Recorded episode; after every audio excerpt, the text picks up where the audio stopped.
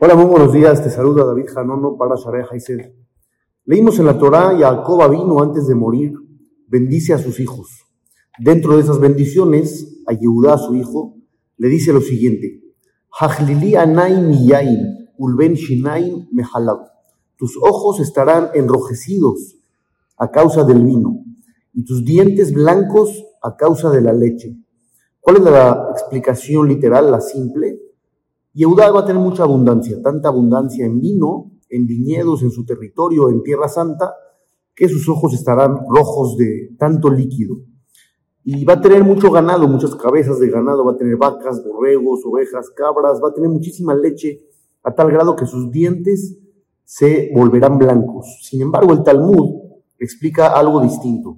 Ulben Shinaim Mehalab, dice la Gemara, ¿qué es más importante? ¿Qué es mayor beneficio. Una persona que le da leche a su compañero, lo nutre, lo alimenta, o aquel que le hace relucir los dientes, le saca una sonrisa. La Gemara dice, es más grande, más importante, si le sacas una sonrisa a tu compañero, Ulven Shinai, hazle sacar lo blanco de sus dientes, me jalado, que si le das un vaso de leche, hacer sonreír a alguien. ¿Cuántas veces nos hemos puesto eso como reto?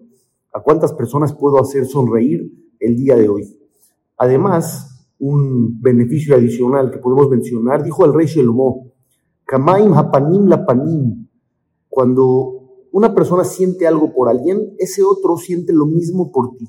que Levadam, así es lo mismo con el corazón, como el agua, así como el agua sirve para reflejar el rostro, tú te asomas al agua, se ve tu rostro también ahí reflejado, lo mismo pasa con los corazones, lo que tú muestras por alguien, el otro mostrará por ti.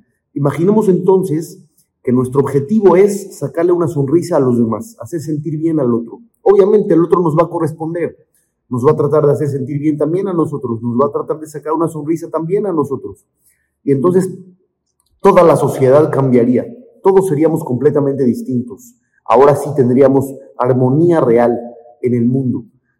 Adam, et Adam panim ya dijo la misión también en Abot recibe a toda persona con buena cara, hacer sonreír, hacer sentir bien. Todas estas tienen que ser metas para nosotros. Ya lo dijo el gran Rabbi Akiva, Klal Gadol Torah, la regla más importante de la Torah es Beaptale Moja, es amar al otro como a ti. Lo dijo Gilel en otras palabras también, de Allah Sanele Javerjala lo que a ti no te gusta, odias que te hagan, no lo hagas a los demás. Una de las metas nuestras tiene que ser esa hacer sentir bien a los demás. Te saluda David Janono para Sara que tengas una excelente semana. Desde la